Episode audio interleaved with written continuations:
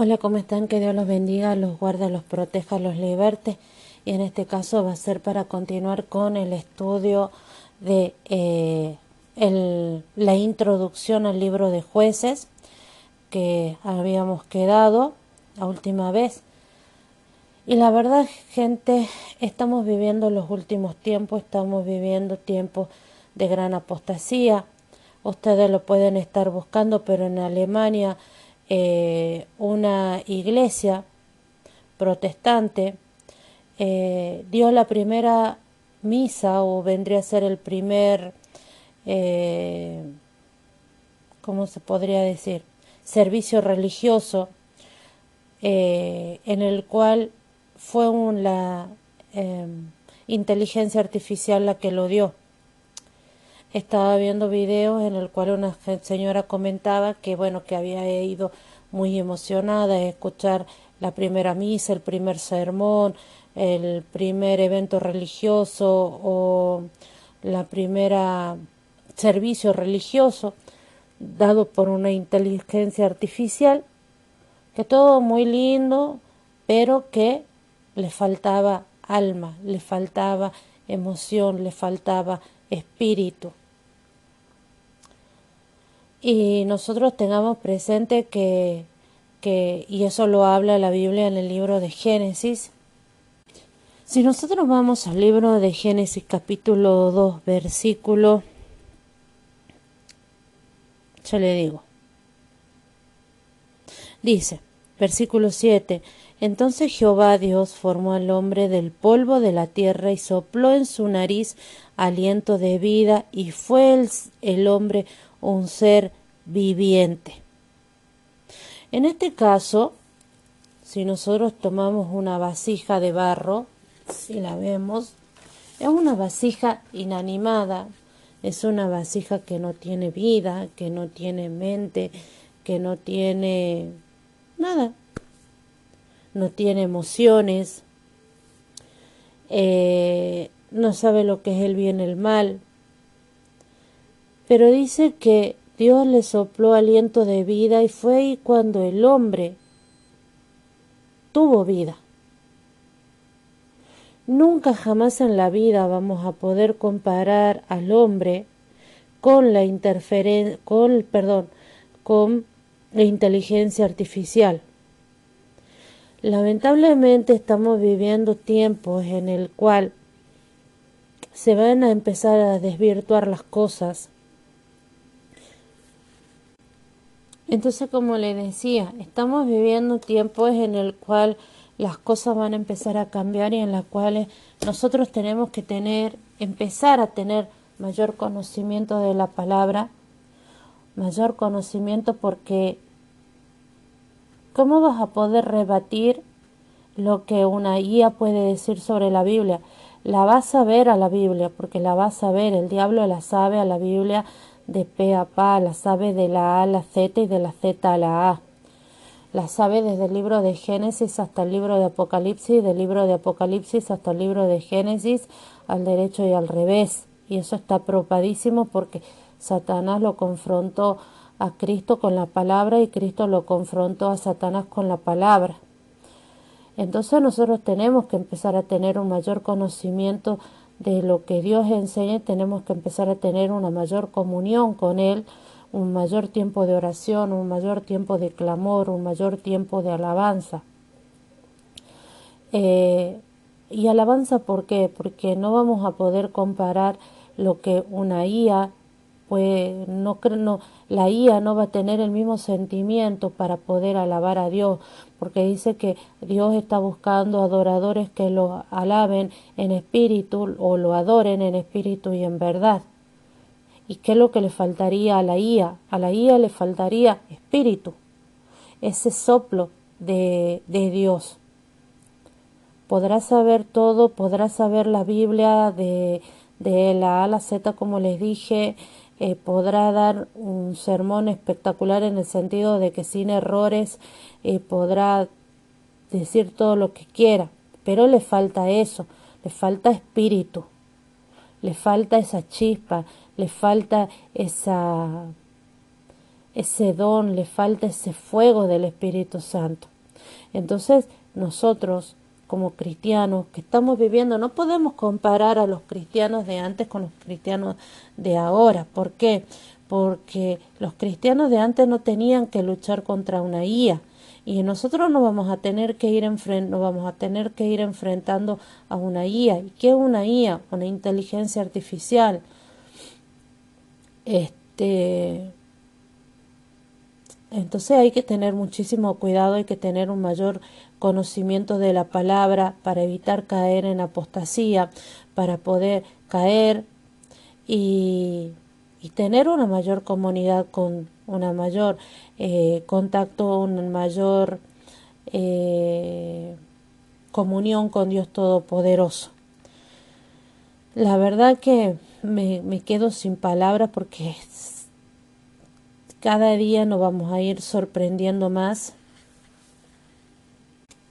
Por ejemplo, si nosotros nos vamos, se me vino a la, se me vino a, la mente lo que era eh, que la ciencia irá creciendo en los últimos tiempos.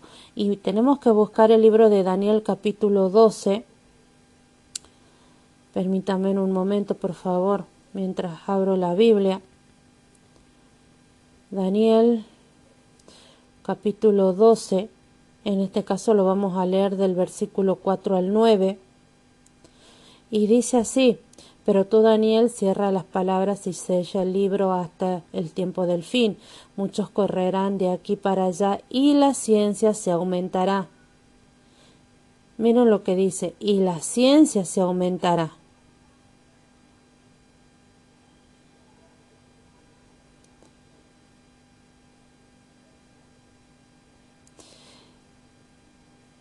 En este caso ya estamos viviendo los tiempos, algunos dicen que ya estamos dentro de las semanas de Daniel, otros dicen que estamos por entrar. La verdad que en ese caso desconozco, pero como vemos, la ciencia ha empezado a crecer, la ciencia hace años que viene creciendo y ahora más con lo que la IA se ha puesto, han puesto a la IA, que supuestamente eran protestantes revolucionarios, donde la IA iba a, a, enseñar la palabra de Dios.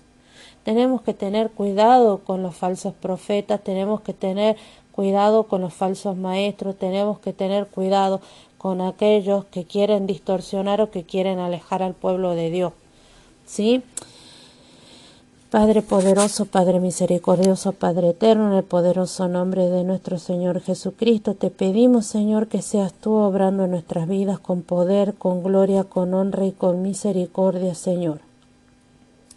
Señor, estamos viviendo los últimos tiempos, Señor, estamos viviendo los tiempos, Señor, en que la ciencia está creciendo, en el que la ciencia se está aumentando, Señor, y te pedimos, Padre poderoso, que seas tú abriendo nuestra mente, Señor, abriendo nuestro corazón, Señor, para que tu palabra pueda ser depositada, Señor, y para que podamos entender, comprender, para que podamos reflexionar en tu santísima palabra, Señor, porque tu palabra, Señor, tu Biblia, Señor, nos enseña que por falta de conocimiento pereció tu pueblo, Señor para que no andemos errantes, Señor, en este mundo, para que no andemos, Señor, de un lado para otro, Señor, que no seamos como el tamo que lo lleva el viento. Te pedimos, Señor, que seas tú guiándonos, guiándonos en todo momento, enseñándonos, Señor. Ten misericordia de nosotros en este tiempo, Señor.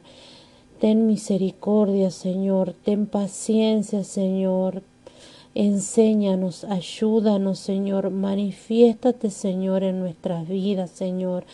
Con el fuego del Espíritu Santo, Señor. Tu palabra nos enseña que era necesario que tu Hijo, nuestro Señor Jesucristo, muriera en la cruz del Calvario para que tú pudieras enviar al Consolador, al que nos iba a enseñar, Señor, que es el Espíritu Santo.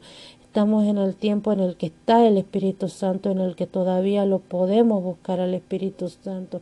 Y te pedimos el poder, el fuego del Espíritu Santo para que sea manifestándose en nuestras vidas. Amén y amén.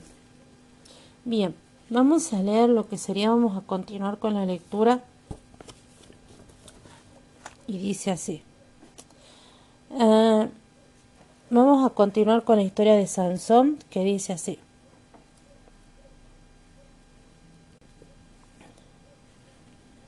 La única exigencia de los nazareos que Sansón cumplió fue la prohibición de cortarse el cabello. Sin embargo, aún esta exigencia queda quebrantada cuando él le cuenta a Dalila que el secreto de su fuerza radicaba en el cabello. Capítulo 16, versículo del 1 al 20. Luego de que Dalila le corta el cabello a Sansón, ya no cumple con ninguna de las restricciones de los nazareos, por lo tanto el Señor le quita su poder. Entonces Sansón es capturado, cegado y encarcelado. Mientras tanto, su cabello vuelve a crecer. Los filisteos lo llevan a una gran fiesta para usarlo como entretenimiento. Sansón, quien aparentemente ora por primera vez, clama a Dios y sus fuerzas se renuevan para empujar dos columnas del edificio donde estaban reunidos y consigue que la estructura se desmorone sobre él y sobre los filisteos. De esta manera logra matar a gran cantidad de filisteos. Esto lo vemos en el capítulo de jueces, capítulo 16, versículo del 25 al 30. Sin embargo, en este acto final, el motivo de Sansón es estrictamente un deseo de venganza personal, por lo tanto, él también sufre una muerte trágica. Como podemos rescatar de la historia de Sansón y especialmente de su posición prominente en cuanto al final impactante de la lista de jueces. Aunque Sansón es indudablemente una persona física, su historia representa de manera simbólica el paralelo de la historia de Israel. Tanto Sansón como Israel habían sido llevados a vivir separados para Dios. Ambos ignoraron los mandamientos y se apartaron del Señor. Sansón persigue a mujeres extranjeras, así como Israel adora a dioses extranjeros. Israel, como Sansón, tenía gran potencial debido a la presencia poderosa de Dios. Sin embargo, los israelitas desperdician ese potencial, desperdician a Dios y se encuentran esclavizados por extranjeros. Por lo tanto, la historia de Sansón es una conclusión apropiada para jueces 1, 6. El peor de los jueces simboliza la nación de Israel en su espiral descendente, tanto teológica como moralmente. Israel en su peor etapa que va capítulo 17 al capítulo 21 y dice la situación en Israel era ya era muy mala en el momento de la historia de Sansón pero sigue empeorando hasta que en los últimos capítulos la nación llega a su peor etapa. En el capítulo 17, Micaías, un israelita de la tribu de Efraín, recibe algunas piezas de plata de su madre, pieza que él le había robado y luego se las había devuelto, con las cuales funde un ídolo y lo coloca en un altar junto con otros ídolos y un efod. Es entonces cuando llega un joven levita sin medios para subsistir a quien Micaías lo persuade para que se quede en su casa y se convierta en el sacerdote para los ídolos de su casa. Mientras tanto, la tribu de Dan no ha podido o no ha estado dispuesta a expulsar a los amorreos del territorio que le correspondía a esta tribu. Y esto podemos verlo también en jueces 1, versículo 34. Por lo tanto, en jueces capítulo 18 del versículo 1 al 31, envía exploradores hacia el norte para hallar áreas más accesibles de poseer, con lo cual ignora los límites triviales que Moisés y Josué habían asignado. Los exploradores descubren una ciudad llamada Lais que parece próspera y sin defensa. De este modo la tribu de Dan migra hacia el norte, fuera de la porción de la tierra prometida, hacia una nueva área que sería más fácil de conquistar. Por el camino se encuentran con eh, Micaías y su sacerdote pagano, de la tribu de Leví. Ellos le hacen una oferta más importante a este sacerdote y decide unirse a la tribu de Dan para ser su sacerdote. Él y los danitas roban los ídolos de Micaías ah, y llevan a los dioses paganos a su nuevo hogar. El pasaje de Josué capítulo 18 versículo 30 y 31 hace la observación de que la tribu de Dan continuó con la adoración a estos dioses hasta que fueron exiliados de la tierra. Por lo tanto, la situación relatada en esta historia es muy sombría. Los israelitas adoran a ídolos en lugar de adorar al Señor, mientras que los sacerdotes levitas lo ayudan en, esta tarea. Una de las tribus de Israel abandona su porción de tierra heredada de parte de Dios y se traslada a un nuevo lugar. Un sacerdote levita se vende al mejor postor y roba ídolos de otro israelita que lleva a su nueva tribu para adorar. Esto está muy lejos de una situación narrada en Deuteronomio y Josué. ¿Se acuerdan cuando la esposa de... cuando la madre de José, es decir, cuando Raquel, eh, cuando vamos a parafrasear este capítulo del libro de Génesis, cuando Jacob decide huir de Labán y toma a Lea y toma a Raquel y toma toda su parentela, ¿se acuerdan que eh, Raquel le roba los ídolos a su padre y después los esconde? Miren, acá, ¿quién roba? Lo... Micaías le roba a su madre platas para fundir para fundirla y construir unos ídolos y el pueblo de Dan le roba a Micaías los ídolos para ir y adorarlos en otro territorio. Parecida, ¿no? Por eso hay que conocer la Biblia, hay que leer la Biblia todo el tiempo, meditar en la Biblia, para que no podamos ser engañados Vuelve Sodoma y Gomorra. Esto lo vemos en el capítulo 19. Eh, la situación continúa empeorando. Otro levita viaja desde Judá para recuperar a su concubina, una esposa secundaria. Luego de compartir varios días con el padre de esa mujer, tomó a su concubina y se dirige a su casa. Cuando estaban cerca de Jebús, y ya anochecía, siguieron hasta la ciudad de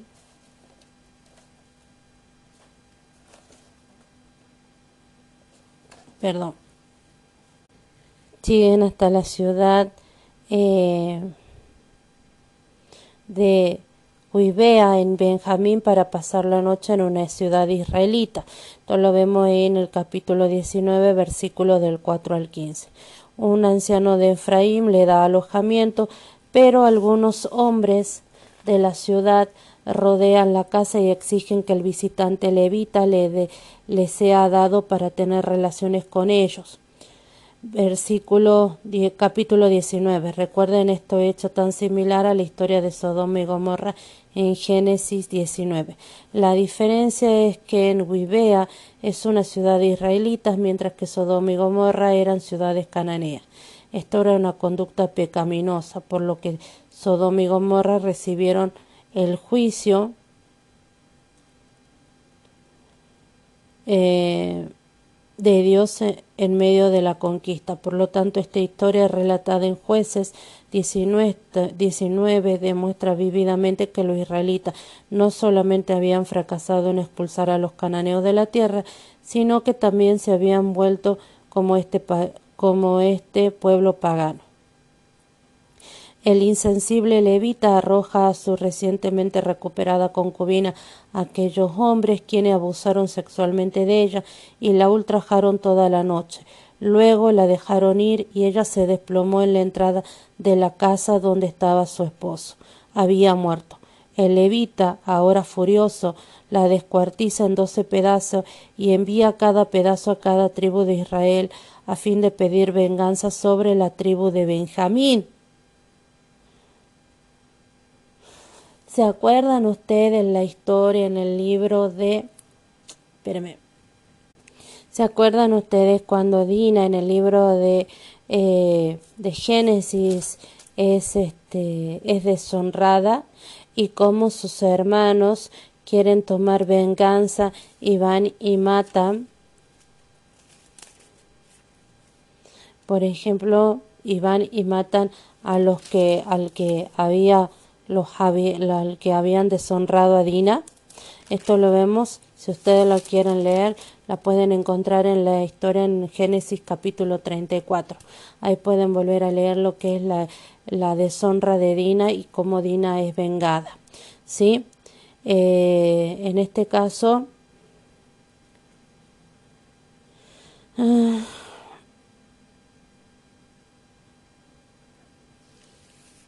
permítame Estoy leyendo.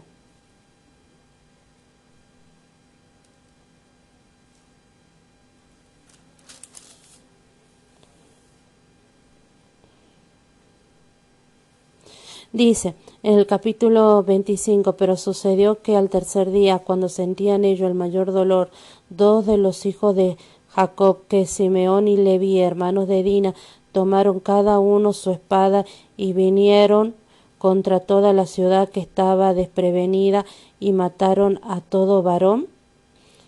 Miren lo que dice acá. En este caso, ¿qué es lo que hace?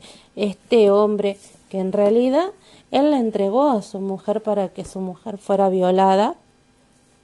Después pide que el pueblo de Benjamín fuera eh, fuera eh, fuera juzgado, fuera eh, castigado por esta situación enfrentamiento mortal de unos contra otros en el capítulo 20 al 21.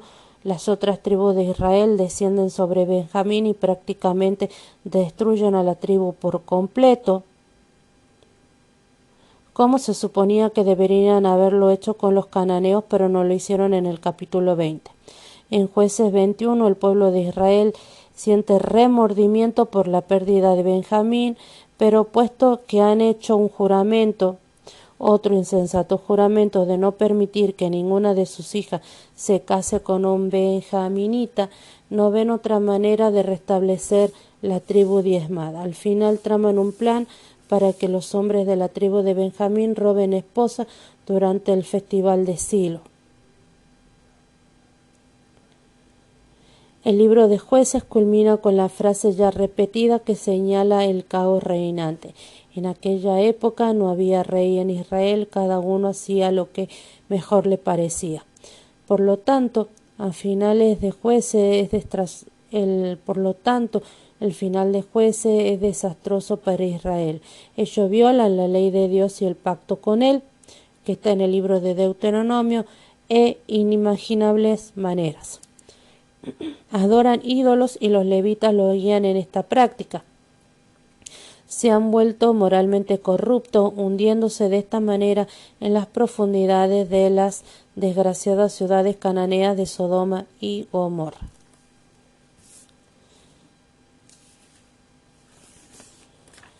Bien. Wow, ¿no? Esa parte yo no la sabía. Y ahora Vamos a, vamos a leer ahora lo que sería eh, lo que nos enseña el libro de la Biblia de Estudio Teológico con respecto al libro de a la introducción al libro de jueces. Y como les repetía, es importante leer el libro de jueces y meditar en el libro de jueces porque después para entender todo lo que sucede en Daniel, Em, perdón, en Esther, en Ruth, en Jeremías, los libros sucesivos, es por la desobediencia del pueblo de Israel. Y esa historia aparece bien contada en el libro de jueces. ¿sí? Autor y título. El nombre del libro de jueces proviene del título otorgado a los doce líderes jueces cuyo liderazgo temporal fue de naturaleza civil y militar de Israel durante el periodo comprendido entre Josué y, Samuel. El libro es anónimo. Fecha.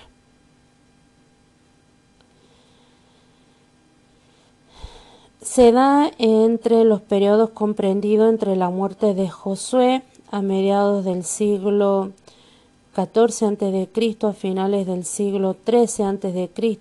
y el ascenso de Samuel y Saúl a mediados del siglo XI a.C. Fecha de redacción. La fecha más temprana en que podría haberse escrito el libro es a mediados del siglo XI eh, a.C. Es probable que la mayor parte del libro haya sido escrita en la época de David. Esto lo vemos en el año 1010 al 970 a.C., porque en el marco introductorio del capítulo 1 se afirma que los jueces vivían en Jerusalén hasta hoy. Después de que David capturó la ciudad aproximadamente en el 1003 a.C., se calcula que la mayoría de los jebuseos ya no habitaban en la ciudad. Tema. El tema de jueces es la decadencia de la vida nacional y espiritual de Israel hasta llegar al caos y la apostasía. Continuamos con la lectura de la introducción al libro de jueces. Eh, propósito, origen y contexto. Propósito. El libro de jueces se escribió para mostrar las consecuencias de la apostasía religiosa y señalar el camino hacia un rey que, de ser justo, guiaría al pueblo de Dios. En contraste con la manera serena en que termina el libro de Josué con todo Israel en obediencia casi absoluta a los mandamientos de Dios, el libro de jueces muestra que de hecho Israel comenzó a desobedecer a Dios incluso durante la época de Josué. La desobediencia continuó y se volvió más grave e, e inmoral mientras transcurría el periodo de los jueces. Eh, una y otra vez Israel dio la espalda a Dios y se aferró a los dioses y las costumbres de los cananeos, como lo indica el resumen introductorio del capítulo 2 del versículo 16 al 23. En este periodo de la historia de Israel se desarrolló de manera cíclica, es decir, en cada ciclo la inmoralidad, la apostasía de Israel empeoraban. Al final del libro, Israel ha incumplido su pacto con Dios prácticamente en todos los aspectos que se pueda imaginar. Origen. El libro de jueces surgió a raíz de las condiciones de apostasía de la época. Fue escrito como justificación de la monarquía, ya que el veredicto final del libro de que en estos días no había rey en Israel, cada uno hacía lo que bien le parecía. Capítulo 21, versículo 25, implica que las cosas habrían sido diferentes si un rey piadoso hubiera gobernado la nación. Los israelitas habrían hecho lo bueno ante los ojos de Dios. El siguiente libro en la Biblia es Ruth, el cual termina en una genealogía que concluye en David, el rey piadoso por excelencia.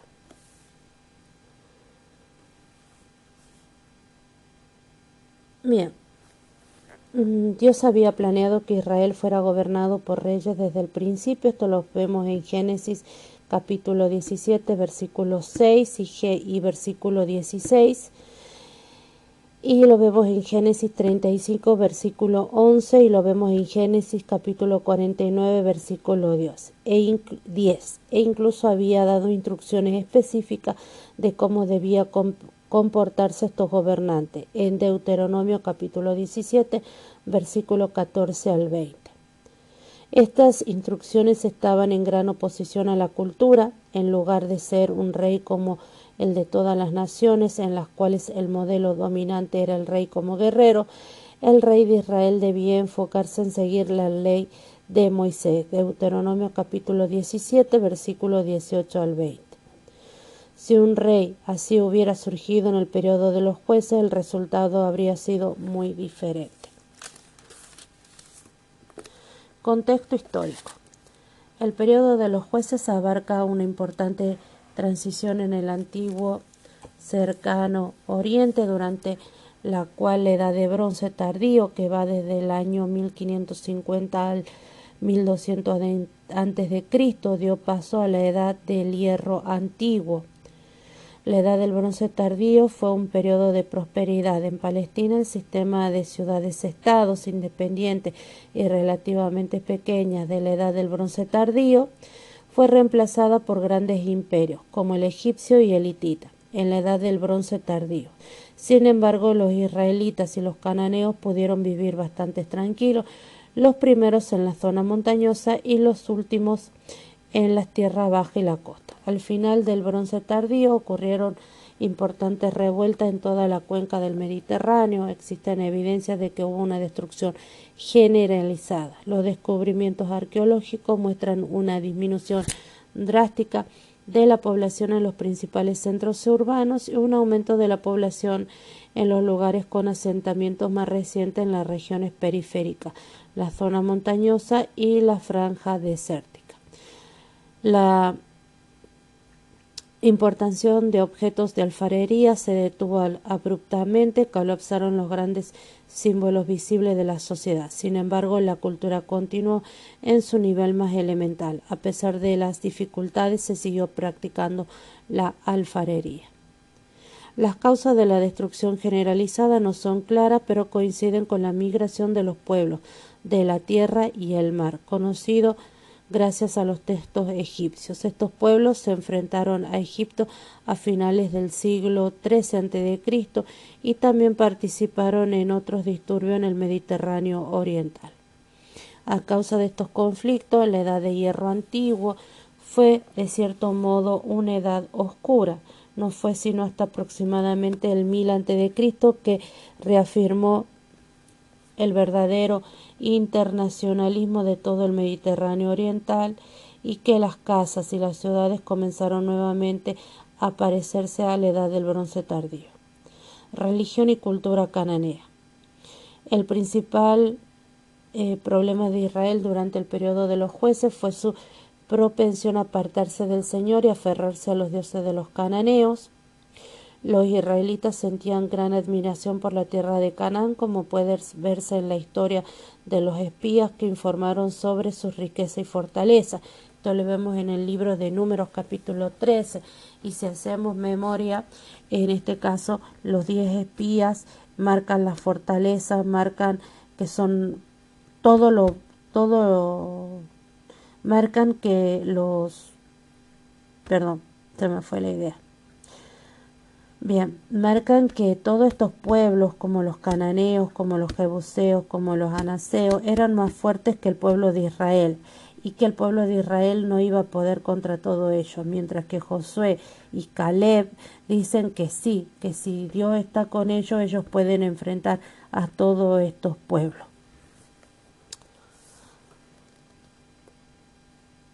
A un pueblo que había sido liberado de la esclavitud recientemente y estaba acostumbrado a las dificultades de la vida en el desierto.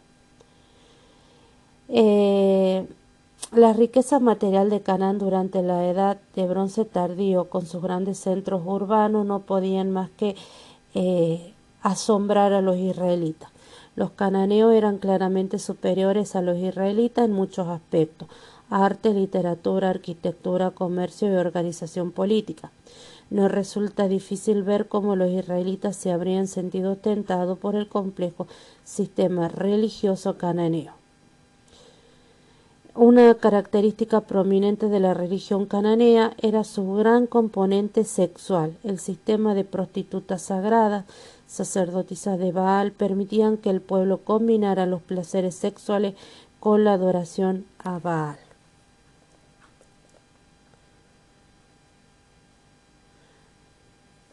Evaluación de los jueces. Todos los jueces más famosos que tuvieron estuvieron muy lejos de ser ejemplo de virtud. Después de un comienzo favorable, el fastidioso pedido de Gedeón de una señal confirmatoria por parte de Dios puede indicar una decidida falta de fe. Más adelante hizo un efod que se convirtió en un objeto de adoración y en una trampa para él y su familia. Vamos a ver qué era el efod que se hizo eh, Gedeón con las, con las joyas tomadas de los vencidos. Gedeón se hizo elaborar un efod. Eh, no hay un consenso entre los expertos. Unos dicen que se trataba de todo un atuendo sacerdotal con joyas y adornos, otros que se trataba de una tabla o un instrumento para hacer consulta a Yahvé. En este caso tengamos presente que si vamos a ver eh, qué es el efod, se lo puede, al efod se lo puede tomar como una prenda sacerdotal, ¿sí? Y, eh, y también que contenía el efod, al parecer se trataba de una especie de bolsa cuadrada que contenía el urim y el tumín, o sea, los instrumentos de juicio. Estaba adornado con doce piedras preciosas, cada una de las cuales llevaba grabado el nombre de una de las doce tribus eh, de Israel. A esto se refiere con respecto al efod que este, se creó Gedeón. ¿Sí? Esto lo vemos en el capítulo 8. Sansón violó todas las principales disposiciones de su voto de Nazareo. Bebió vino en el banquete de su boda. Eh, tuvo contacto con una persona muerta y permitió que le cortaran el cabello. Además, se casó con una filistea no creyente y tuvo relaciones íntimas con al menos dos mujeres filisteas.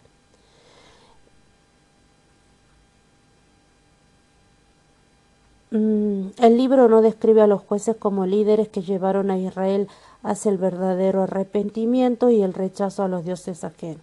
Sin embargo, ciertamente no de la manera en que los reyes reformadores gobernaron después del reino de Judá. Gedeón, el único juez que sí gobernó de esta manera, solo lo hizo al comienzo de su ministerio y hacia el final guió al pueblo en la dirección exactamente opuesta.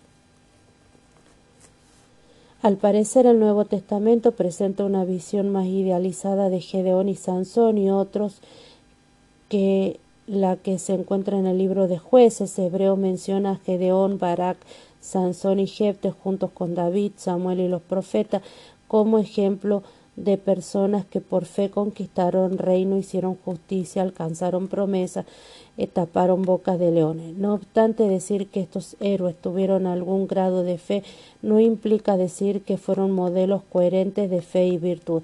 Es decir, que si bien eran gente que guiaron al pueblo de Israel, tenían sus defectos, ¿sí? Sin duda es cierto que por momentos demostraron fe, lo que permitió a Dios conquistar reino a través de ellos, pero con igual seguridad podemos decir que el libro de jueces se enfoca más en otros aspectos de su carácter para descartar la apostasía generalizada que existió durante el periodo.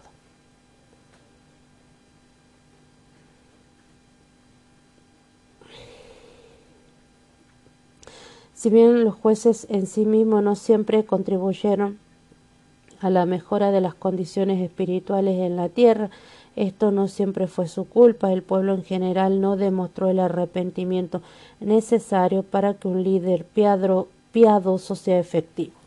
Sin embargo, a pesar de sus defectos, los jueces solían actuar con heroísmo. El libro de jueces no exagera ni idealiza sus proezas. Estas historias no son principalmente sobre los jueces como persona, la principal función de estos líderes es ofrecer la justicia y la fidelidad misericordiosa de Dios a su pueblo, en general a través de la liberación militar. Todos los siervos de los propósitos de Dios para su pueblo tienen sus defectos. La cuestión es si Dios permitirá que esos defectos den su amargo fruto o no.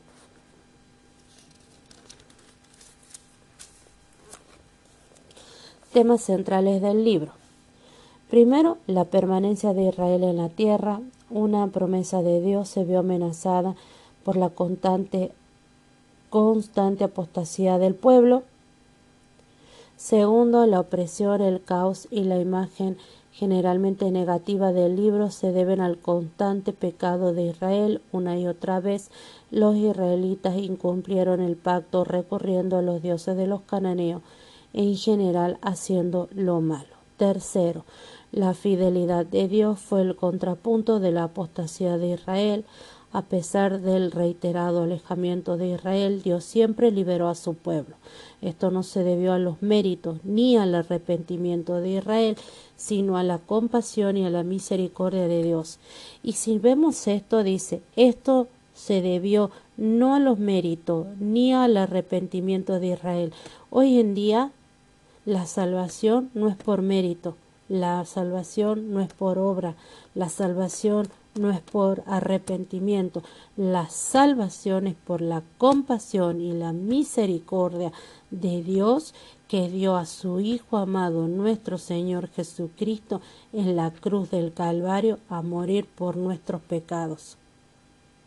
Y lo vamos a ver acá en el libro de jueces y tengamos presente esto, no se debió a los méritos ni al arrepentimiento de Israel, sino a la compasión y a la misericordia de Dios. No se debió a los méritos nuestros ni al arrepentimiento nuestro, sino a la compasión y a la misericordia de Dios con nuestras vidas. Eso tenemos que tenerlo muy presente. Los jueces no hicieron demasiado para detener el ciclo decadente de la apostasía, más bien lo aceleraron. Los principales jueces como Gedeón, Jeftes y Sansón fueron responsables de importantes pecados. Solamente una mujer impuso una excepción, que es Débora.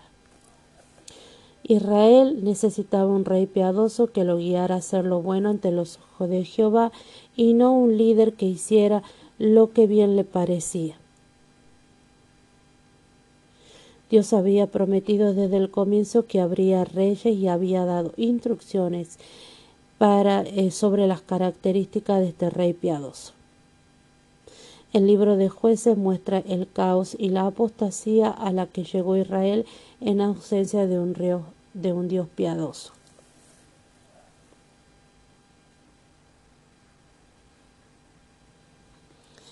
Bien, y tenemos, el pueblo de Dios debía cumplir su llamado, síntesis de la historia de la salvación, perdón, el pueblo de Dios debía cumplir su llamado, siendo fiel al pacto en la tierra que Dios le había dado.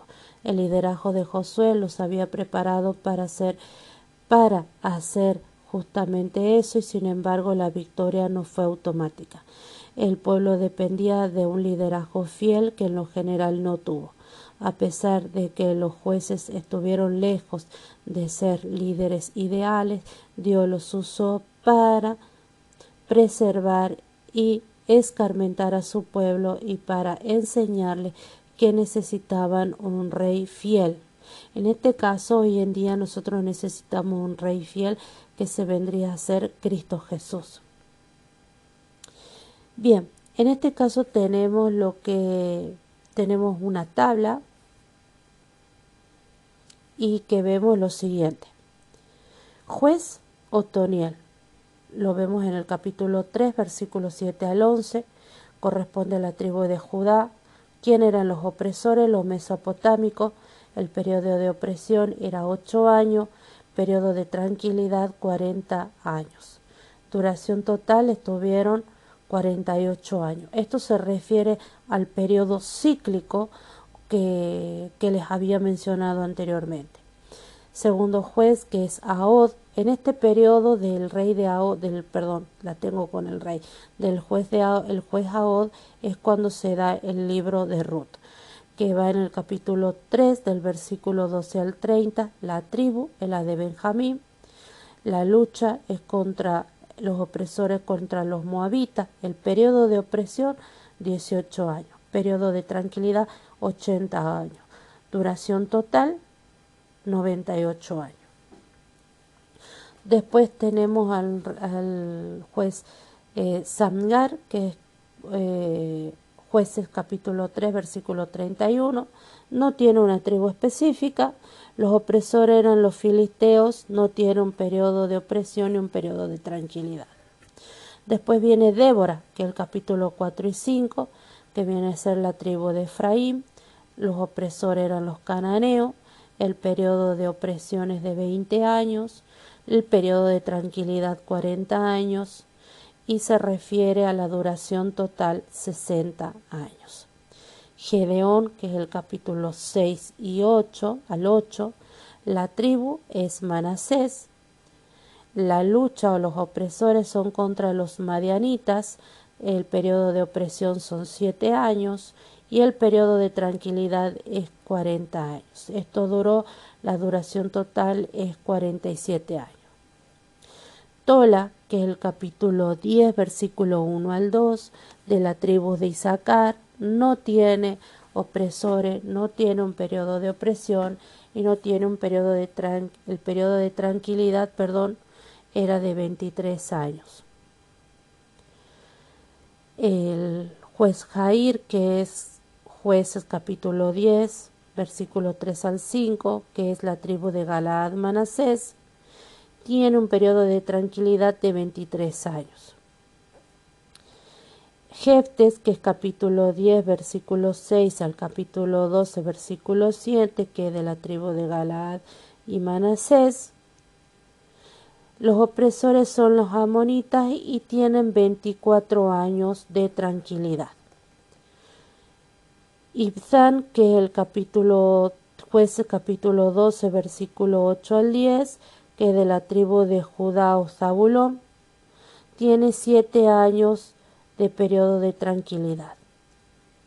Elón, que es capítulo 12, versículo 11 al 12, que es la tribu de Zabulón, tiene un periodo de tranquilidad de diez años. Abdón, que es el capítulo 12 del versículo 13 al 15, que es de la tribu de Efraín, tiene ocho años de tranquilidad. Y el último juez, que es Sansón, que es el capítulo 13 al 16, que la tribu de Dan, los opresores son los filisteos, tiene un periodo de opresión de 40 años y tenemos un periodo de tranquilidad de 20 años. Es decir, entre estos dos años forman 60 años.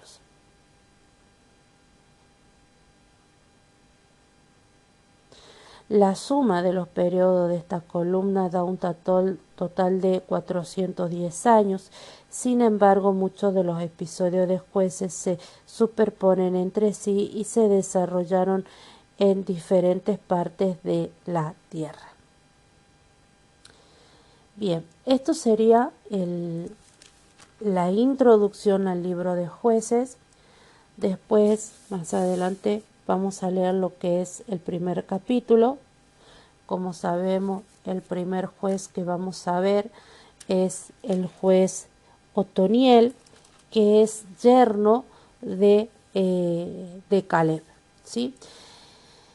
Bien, que Dios los bendiga, los guarde, los proteja, los liberte, que la mano poderosa del Dios Altísimo esté con ustedes en todo tiempo y en todo lugar. Y la verdad que nos preparemos para leer un hermoso libro, porque va a ser un hermoso libro, el cual nos va a dejar muchas enseñanzas de lo que tenemos y lo que no tenemos que hacer y vamos a ver, y vamos a entender el porqué de muchas cosas que van a pasar después en la Biblia. Les mando un beso inmenso. Que Dios los bendiga.